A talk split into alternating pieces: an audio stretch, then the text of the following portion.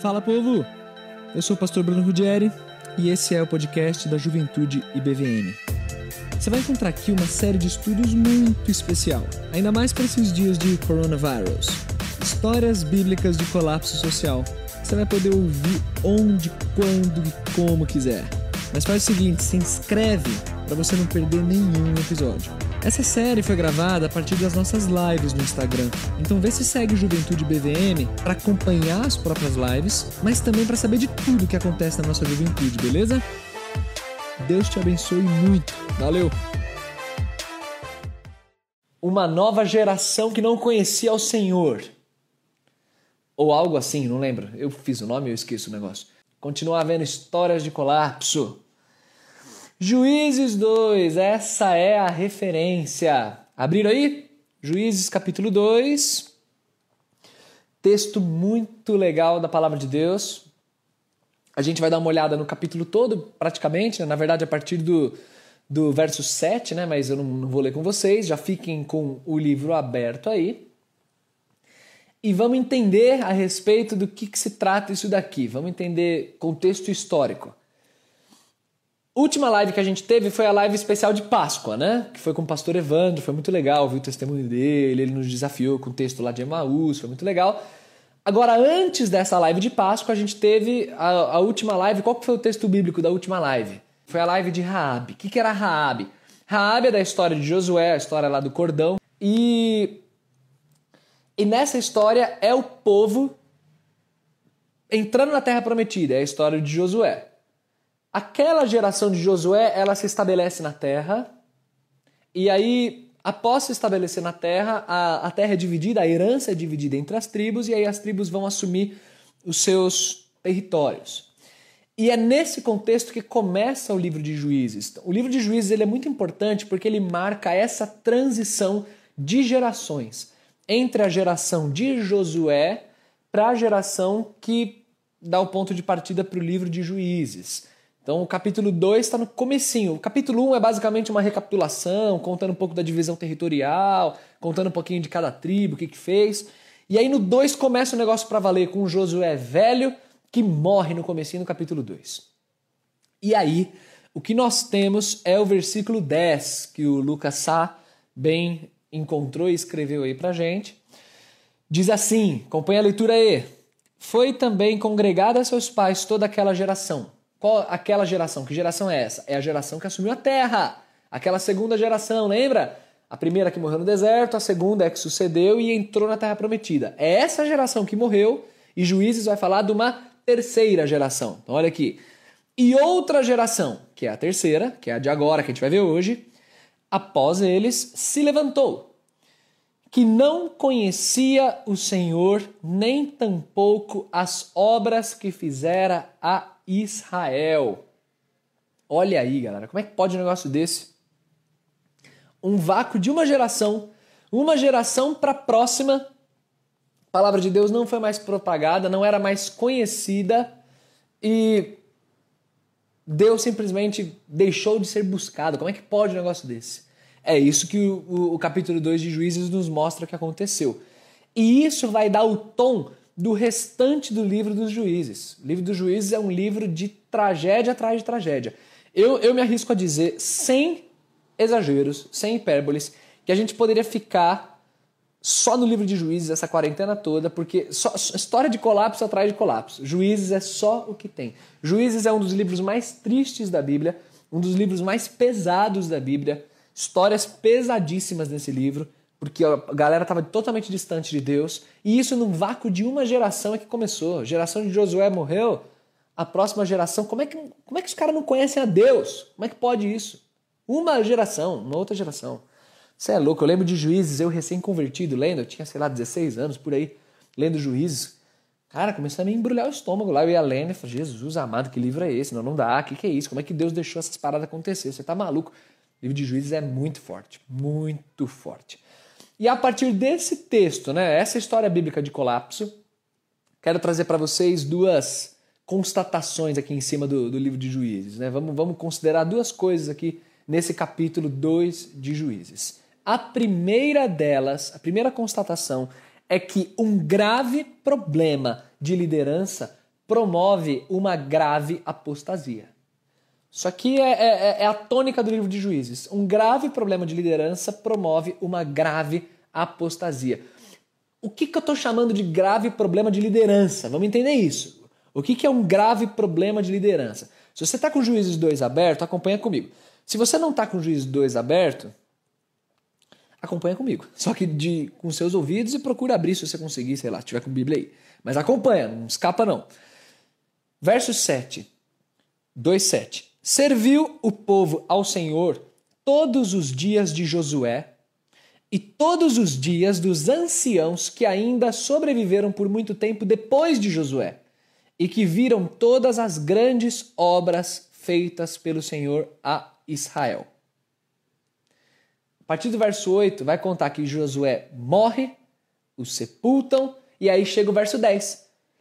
Quando foi congregada a seus pais toda aquela geração, a de Josué e dos anciãos, o que aconteceu em seguida? Surgiu uma nova geração que não conhecia o Senhor e seus feitos. Então, o que a gente identifica aqui? Um grave problema de liderança. Um grave problema de liderança da perspectiva do líder. É o líder que não conseguiu passar adiante os ensinos que deveria ter passado. Então a gente vê, o povo serviu a Deus durante a vida de Moisés, o povo serviu a Deus durante a vida de Josué e durante os anciãos que sucederam a Josué. Morreram essa galera, o que, que acontece com o povo? Simplesmente se perdeu. E aqui dá para a gente identificar um grave problema de transição e de sucessão, e os líderes têm que tomar muito cuidado com isso. As pessoas sem liderança, sem direcionamento, elas tendem a ficar largadas e pessoas largadas tendem a ouvir o próprio coração, e aí a apostasia vem e come solta, como o livro dos juízes nos mostra. Eu quero que vocês Entendam isso. Isso foi um gravíssimo problema de liderança, de transição de liderança. Compara esse, esse Juízes 2.10, por exemplo, ao texto da lei de Moisés, lá de Deuteronômio capítulo 6, que a gente chama de Shema, que é coração da lei, né? Ouve Israel, o Senhor é o único Senhor, tal. Aquele texto de Deuteronômio 6 é o texto que nos ensina que os pais deveriam falar da palavra para os filhos, andando pelo caminho, comendo, assentado, levantando, indo para lá e para cá. A palavra deveria ser pregada. Agora, parece que essa galera não fez isso. Morreu a liderança, morreu a fé.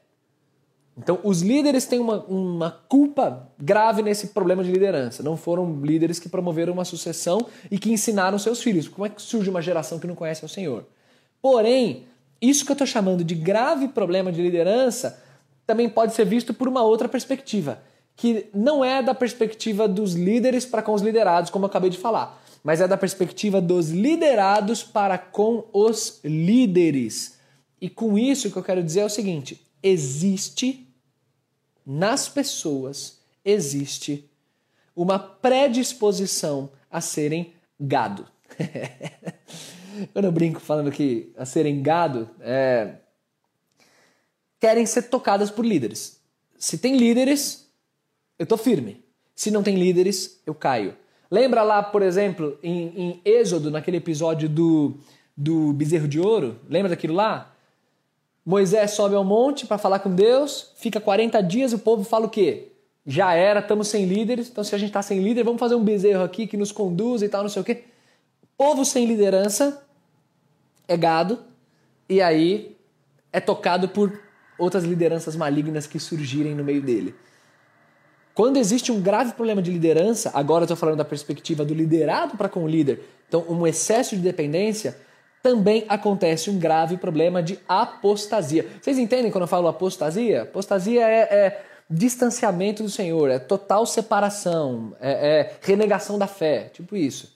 E isso acontece em um contexto em que existe problemas graves de liderança. Deixa eu mostrar para vocês é, aqui no próprio livro de Juízes. Ó, dá uma olhada no verso 18 e 19.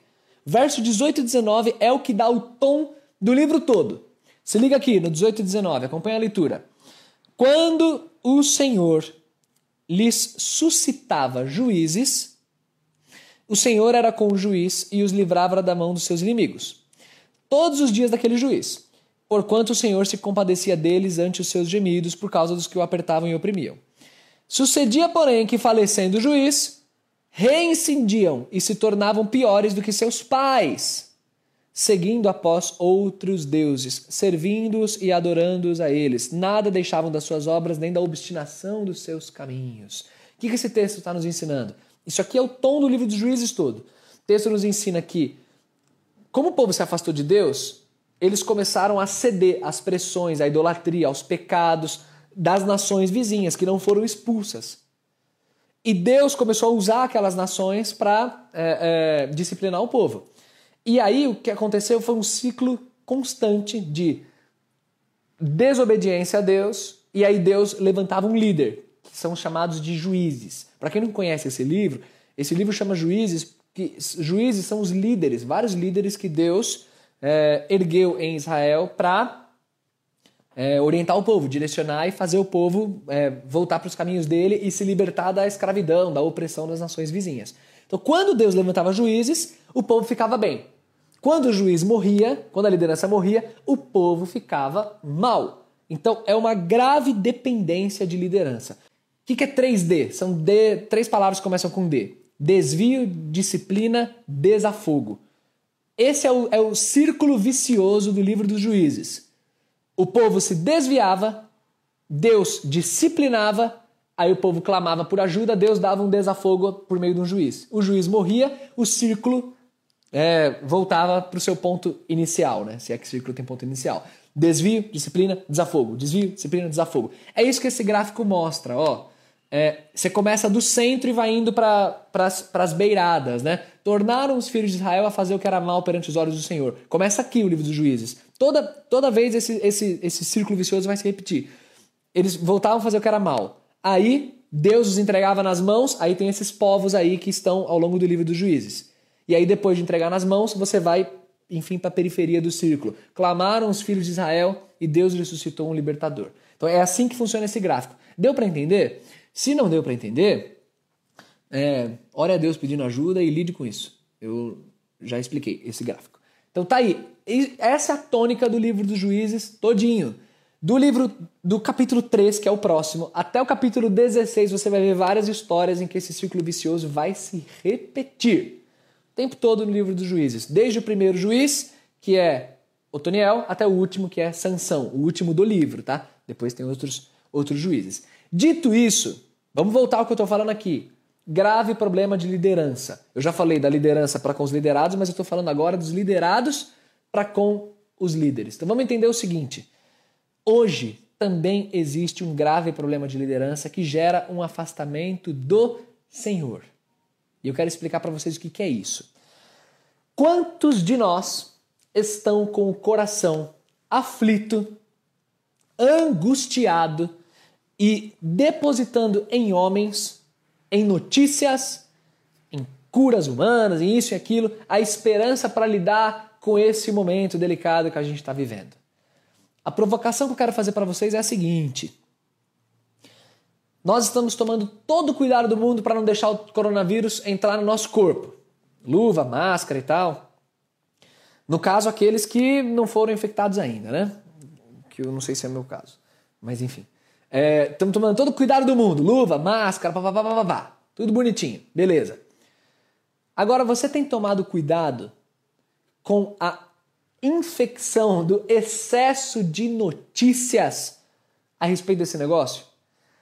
Sabe assim? Ficar com a televisão o dia inteiro ligado, ouvindo notícia, o dia inteiro procurando site, procurando as novidades, atualizando números, vendo os passos que as lideranças ministeriais aqui do governo, né, ou própria ou do executivo estão tomando e depositando demais esperança nisso, deixando demais o coração ficar feliz ou triste, é, firme ou não tão firme de acordo com as oscilações externas. Então a gente super se protege do vírus, mas a minha provocação é você estar tá se protegendo desse excesso, desse exagero de informações e exagero de expectativa em figuras de liderança. Então, vamos ver o que, que o Bolsonaro fez dessa vez. Vamos ver se o Bolsonaro agora. Ah, agora, ah, agora o Bolsonaro mandou bem. Ufa, que bom. Nossa, o Bolsonaro falou isso, agora já era o país, agora vai todo mundo infectar. Ah, o Mandetta falou aquilo. Ah, é porque não sei quem. O Dória, porque sei lá. E sabe, fica numa, numa é, constante disso, se alimentando disso dia e noite e oscilando de humor e de esperança com base nisso. Cara, eu, eu sei de gente que tá ficando desesperada. Eu sei de gente que tá é, absurdamente ansiosa, não tá sabendo lidar, tá nervosa, não tá. Pessoas que estão nervosas não estão conseguindo digerir tudo isso. Estão tempo inteiro atrás disso, tempo inteiro. E a gente tem que tomar cuidado, a gente não pode depositar exagerada confiança em lideranças humanas. A gente não depende disso. E agora, para falar do curral dos crentes aí, o nosso curral, o nosso contexto, inclusive também lideranças espirituais. Deixa eu falar um negócio para vocês. O que eu tô vendo de pastor falar besteira, cara, falar besteira. Eu não tô falando de pastor é, desses pastor tipo de bancada evangélica, não, que falam só besteira. Tô falando disso, não. Tô falando de pastor de igreja tradicional, igreja histórica, pastor que tem selo, selo YouTube de pastor que eu posso ouvir, pastor que vocês aí, ovelhas nossas, ouvem, que eu ouço, gosto, admiro. Que tem pastor falando besteira e suscitando calamidade no meio do povo de Deus. Pastor histórico, tradicional, que está dizendo que o coronavírus é juízo de Deus sobre a igreja. Ô, oh, meu irmão, onde você tirou isso aí? De onde veio isso aí? que é juízo sobre a igreja. Qual é a base bíblica disso? Que Deus usa circunstâncias difíceis, isso é óbvio. Que isso pode ser juízo de Deus, ok. Mas afirmar e deixar a galera, povo de Deus, ah, aqui o apocalipse chegou tal. Lembra das pragas do Egito lá, do meme do início, gente? É, uma praguinha só, os caras viveram 10, espera aí, vamos, vamos devagar aí, não fiquem exageradamente ansiosos e dependendo de liderança. Tem gente que para a vida cristã, do dia a dia, essa do, do que você vive aí no teu contexto familiar, na tua faculdade, nas coisas que você faz, precisa de uma liderança firme é, é, em cima. Então, tipo, se eu tenho pastor em cima, eu tô firme. Se eu tenho o pastor Bruno me ligando, indo atrás, perguntando se eu tô bem, me aconselhando, tô firme. Se eu tenho o pastor Darcy lá pregando, ensinando a Bíblia, tô firme, tô acompanhando. Agora, se por algum motivo não tem um pastor, não tem uma liderança, dizendo. Gente, isso é depender exageradamente de liderança humana. Isso é livro de juízes. E isso é um grave problema de apostasia. Se eu disse que essa é a primeira constatação, a segunda constatação que eu faço, já caminhando para os nossos finalmente, a segunda constatação é que Deus certamente usa adversidades para provar o nosso caráter. Vou repetir. Deus usa adversidades para provar o nosso caráter. De onde que estou tirando isso daqui? Finalzinho do capítulo 2. O que acontece é que o capítulo 2 nos mostra esse ciclo dos juízes, pá, pá, pá, pá. No finalzinho, dá uma lida aí comigo no verso 21 e 22. Deus falando: Também eu não expulsarei mais de diante dele nenhuma das nações que Josué deixou quando morreu. É Deus falando assim: já que vocês me viraram as costas para mim, eu não vou afastar mais as nações que Josué não, não afastou enquanto ainda em vida. Por quê? Olha o verso 22. Para por elas, por Israel a prova, se guardará ou não o caminho do Senhor, como os seus pais o guardaram. Verso 22 é base bíblica segura de que Deus usa adversidades para provar o nosso caráter. O que é provar? Provar é colocar a prova, é dar uma prova. Vamos ver como é que você se sai nessa prova. Essa é a ideia do, do, do provar. E eu disse para vocês em lives anteriores que Deus tem diversos servos. É, e que Deus usa várias circunstâncias e eu não tenho dúvida de que, inclusive, essa pandemia é uma serva na mão do Senhor. Ela é uma serva. Ela é, a gente pode discutir sobre as origens dela, sobre os erros humanos no controle, sobre a, a incrível desigualdade do planeta que afeta e faz com que pessoas sejam infectadas, tratamento seja péssimo, recursos não, não existam.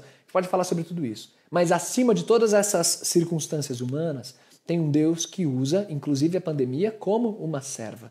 Assim como ele usou aqui no livro dos juízes, nações ímpias e inimigas como servos em algum momento para provar o caráter do povo dele. Então, se por um lado Deus queria que, a partir de Israel, trazer juízo para aquelas nações, por outro lado, Deus usava aquelas outras nações para provar o caráter dos seus servos. E, e, e, isso foi algo que Deus deixou explicitamente registrado. que ele não afastaria as nações para que por meio delas provasse o caráter de Israel, para ver se eles guardariam ou não o caminho do Senhor, como os pais tinham guardado. E aí que eu te provoco também agora com essa segunda constatação, dizendo que Deus usa essa pandemia como uma serva para provar o seu caráter, para provar o meu caráter, para provar o nosso caráter como igreja, como servos dele. Deus usa isso. Deus usa. E, e ainda vai usar muito, porque a coisa ainda está em andamento, ainda está rolando, tem muita água ainda para rolar. E aí a pergunta que eu te faço é: como Deus vai encontrar o seu coração neste momento de pandemia? O que Deus está vendo no seu coração agora, enquanto você está me ouvindo aí? O que, que tem aí dentro desse coração? Tem excesso de angústia, tem desespero, tem, tem um coração patinando, querendo um direcionamento humano, querendo acompanhar tudo, tá por dentro de tudo, como eu disse anteriormente, para ficar seguro. Ou tem um coração que vai continuar guardando o caminho dele, vai continuar confiando nele, independente se tem nações vizinhas nos atacando, como era o caso dos juízes, independente se tem um vírus aí espalhado pelo mundo. O que, que Deus vai encontrar neste pequeno coraçãozinho que bate em seu peito? Essa pergunta que, que eu tenho me feito, sabe? Tenho me feito ao longo dessa, desse período, né? Eu gosto de lembrar daquele texto de Filipenses capítulo 4, quando Paulo fala que aprendeu o segredo de viver contente em toda e qualquer situação, em situação de riqueza, de pobreza, em situação de privação ou não. E aí ele conclui no verso 13 falando assim: Tudo eu posso naquele que me fortalece. É essa adaptabilidade, vamos chamar assim, né? essa capacidade de adaptação que você vê no apóstolo Paulo, independente da circunstância que ele se encontra, que Deus quer ver em mim e em você. Sabe? Então tá, tá rolando pandemia, beleza, meu irmão. Minha confiança continua segura, meu ministério continua seguro. Vou continuar fazendo o que Deus propõe que eu faça, vou continuar pregando para pessoas, vou continuar alcançando pessoas. Minha confiança não vai se abalar. Mudou minha situação de emprego, mudou minha situação de saúde. Tô com suspeita que eu tô com corona, tô zoado, tô mal, meu emprego tá por um fio. A minha confiança não vai se abalar. Vou continuar igual. Deus usa isso tudo para provar o nosso caráter. É com isso que eu quero te provocar e me provocar. Uma pergunta para você responder para você é: quais oportunidades que apenas a quarentena tem me dado? Se eu estou falando de capacidade de adaptação, então pensa comigo aí quais são as oportunidades que só o fato de você estar em quarentena é, te proporciona. Tenta pensar nisso. Tempo com família, tempo para fazer isso, fazer aquilo outro. Quais são as oportunidades que de repente, por medo, por angústia, por isso, por aquilo, você não está discernindo, está deixando esse tempo passar? Gente, daqui a pouquinho isso tudo vai passar, a gente sabe disso. Humanidade é muito grande. É muito grande. Eu estava fazendo umas contas outro dia, eu estou me empolgando aqui, mas só para falar para vocês, estava pensando, né? Eu não sei se eu calculo certo, porque eu sou ruim de exatas. Se a conta estiver ruim, alguém me corrige aí. Quanto que é 1% de 7 bilhões? Vai, alguém das exatas, me fala aí. 1% de 7 bilhões de habitantes. 70 milhões, é isso? Tá certo? Sou burro, gente. Sou das divinas, não sou das exatas.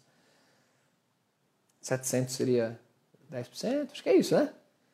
Tem noção? Se morre milhões e milhões de seres humanos, isso aí daria tipo 1% da, da humanidade. A humanidade é muito grande. Essa pandemia não é, definitivamente não é o fim do mundo. Fiquem tranquilos. E nem vai morrer essa proporção toda. Mas o que eu quero dizer para vocês é que daqui a pouquinho isso vai passar. Isso aí vai já já, já já passou, foi embora, acabou. E a gente não vai ter aproveitado um monte de coisa que poderia ter aproveitado nesse tempo que a gente tem agora com Deus. Então, Vamos, vamos trabalhar isso e entender que Deus, assim como ele usa nações para provar o caráter de Israel, ele usa situações adversas, como a Covid, por exemplo, para provar o nosso caráter e que Deus encontre a mim e a ti com o coração firme na presença dele. Último versículo para a gente terminar. É... Último versículo para a gente terminar. Abre aí comigo, Provérbios capítulo 24. É... Provérbios 24, verso 10. Último versículo que eu quero deixar com vocês. Gosto muito desse texto. Se te mostras fraco no dia da angústia, a tua força é pequena. Gosto muito desse versículo. A tua fé, gente, ela existe para no dia da angústia ela ser colocada em prática. E se no dia da angústia você se mostrar fraquinho, isso mostra que a tua fé é muito pequena, a tua força é muito pequena. Então, se tem um momento para a gente estar tá seguro como crentes, sabendo que Deus usa adversidades para provar o nosso caráter, é agora. Então vamos ficar firme, vamos ficar de boa, tranquilo, feliz na presença de Deus, intercedendo pelas pessoas, cuidando de quem precisa ao nosso redor, mas não se desequilibrando nas muitas oscilações de lideranças humanas ou isso e aquilo, como eu estou falando para vocês. Firmes, firmes, sabendo que Deus usa isso para nos abençoar, para cuidar de nós. Beleza? Vamos orar, gente, encerrando essa live de hoje. Não brinquem com as circunstâncias, elas são delicadas, mas não deixe seu coração ficar angustiado demais.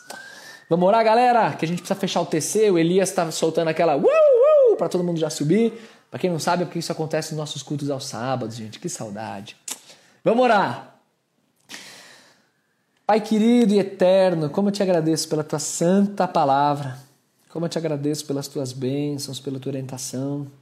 Como eu te agradeço porque o Senhor usa histórias atrás de histórias, várias narrativas, vários textos para firmar no nosso coração a certeza de que o Senhor é soberano, que o Senhor nos ama, que o Senhor cuida de nós, que o Senhor nos direciona e que não tem motivo para a gente ceder a pressões, a angústias, a isso e aquilo. Dá, Senhor, a cada um que está participando desse culto, dá a cada um um profundo senso de obediência ao Senhor, de esperança, de se firmar em Ti, nos dá, Senhor, a capacidade de responder positivamente a esses desafios que a tua palavra nos traz. Nos dá o privilégio de o Senhor encontrar no nosso coração um coração temente a ti, descansado em ti.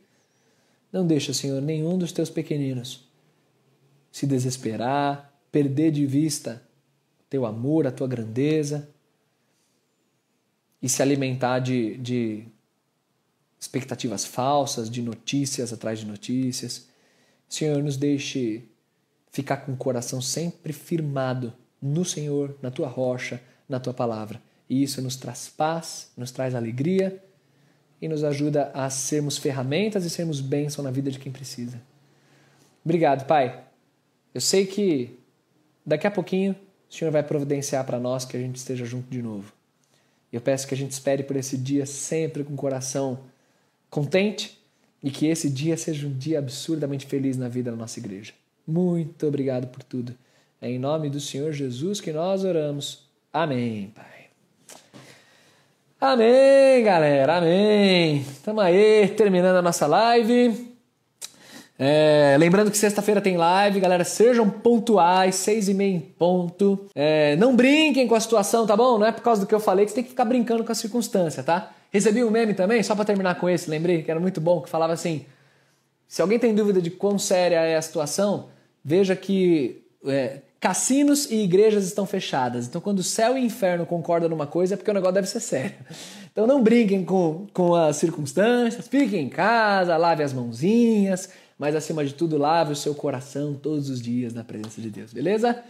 Galera, saudade! Valeu, gente. Até sexta-feira. Deus abençoe. Beijo pra vocês. Fui.